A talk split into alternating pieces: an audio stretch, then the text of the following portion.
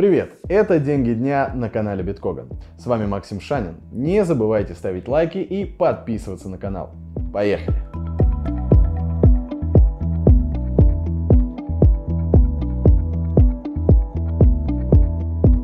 Многие пишут, что хотели бы видеть побольше Евгения Когана в выпусках. Не проблема.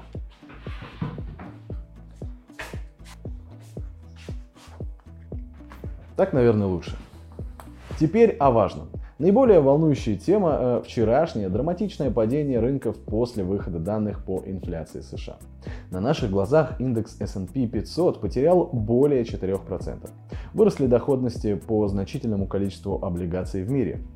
Крупные компании за вечер потеряли круглые суммы. Например, 6 крупнейших технологических компаний Штатов потеряли более 500 миллиардов капитализации, а их акции упали на 5-10%. Что для гигантов вроде Apple, Microsoft, Alphabet, Amazon, Meta и Nvidia довольно значительные колебания. Прокомментировать эту ситуацию мы попросили Евгения Когана. Почему ожидаемо нехорошие данные по инфляции вызвали волну распродаж на рынках и всеобщую панику таких масштабов? Стоит ли ждать восстановления или и дальше будем падать? Друзья, всем привет. Э, буквально несколько слов хотел переговорить на тему рисков. Вы, наверное, обратили внимание на достаточно серьезное падение американского рынка, которое произошло на вчерашней торговной сессии. Индекс S&P упал более чем на 4%. Э, ну и, кстати говоря, проседают и остальные рынки, и в том числе, кстати говоря, наш. Причина банальна. Они все те причины, о которых мы, собственно, говорили и ранее. Речь идет и о опасениях, что ФРС будет более жестко себя вести, чем думалось раньше. Причины э, это геополитика, это и то, что ожидалось, что инфляция будет, э, ну, как бы несколько снижаться под действием все-таки ФРС, а это не происходит, проблемы с продовольствием, ну и так далее, там подобное, возможные социальные конфликты. Поэтому, э, мое мнение, то, что произошло, это такой легкий welcome drink. Это то, о чем, собственно, мы и предупреждали, что будет. Сейчас, э, на мой взгляд, э, возможно, какая-то небольшая коррекция на американском рынке, ну, процент другой, не более. Может быть, мы снова пощупаем уровень 4000 плюс-минус. Но глобально, я думаю, что в ближайшее время, месяц, два месяца, Такого рода жестких падений мы еще увидим и не одно.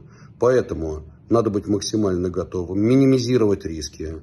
Лучше кэш, лучше банды надежные, короткие. Лучше защитные инструменты, если есть, но немного. Страхующие, но не создающие э, направление движения. Просто это все-таки достаточно опасный инструмент, и вы не забывайте в нем функция времени. Сейчас наступает очень опасное время на рынках, и то, что произошло вчера, это просто некое такое предупреждение, легкое. Я думаю, что могут быть более тяжелые. Внимательно следите за тем, что мы делаем на канале, внимательно следите за тем, что мы пишем. Сейчас надо быть очень аккуратными, не увеличивайте риски, наоборот, минимизируйте их. Это же, кстати, касается и российского фондового рынка. Могу сказать, что я сегодня внимательно просматривал все портфели, которые у нас есть, и э, договаривался с трейдерами, чтобы там по прибыльным позициям, не очень убыточным, может быть, где-то сокращали рисковую часть, переводили в короткие, опять же, рублевые облигации или в юани, или просто в кэш. Я думаю, что период волатильности, глобальной волатильности, не только рыночной, он э, начинается. Он, собственно говоря, начался, но он продолжается и будет, видимо, усиливаться. Поэтому, друзья, моя рекомендация – она простая. Понижайте уровень риска сейчас. Все, что можно, делайте максимально консервативно. Или защищаетесь страховочными инструментами, чем угодно. А на российском рынке страховочных инструментов нет, но страховочные инструменты, тем не менее, есть. Какие? Э, мы поговорим об этом на ближайшем вебинаре. Дело в том, что планируется завтра э, вечером большой вебинар – о том, как может протекать кризис и что с этим можно делать и вообще как можно жить. Так что крайне рекомендую посетить вебинар. Я думаю, это будет очень полезно. Вот. Но еще раз предупреждаю, сегодня время минимизировать риски. Всего вам доброго, удачных инвестиций, берегите себя. К другим значительным событиям.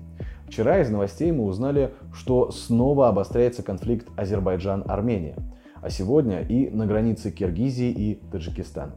Очень неспокойно нынче в мире, а в постсоветском пространстве и подавно.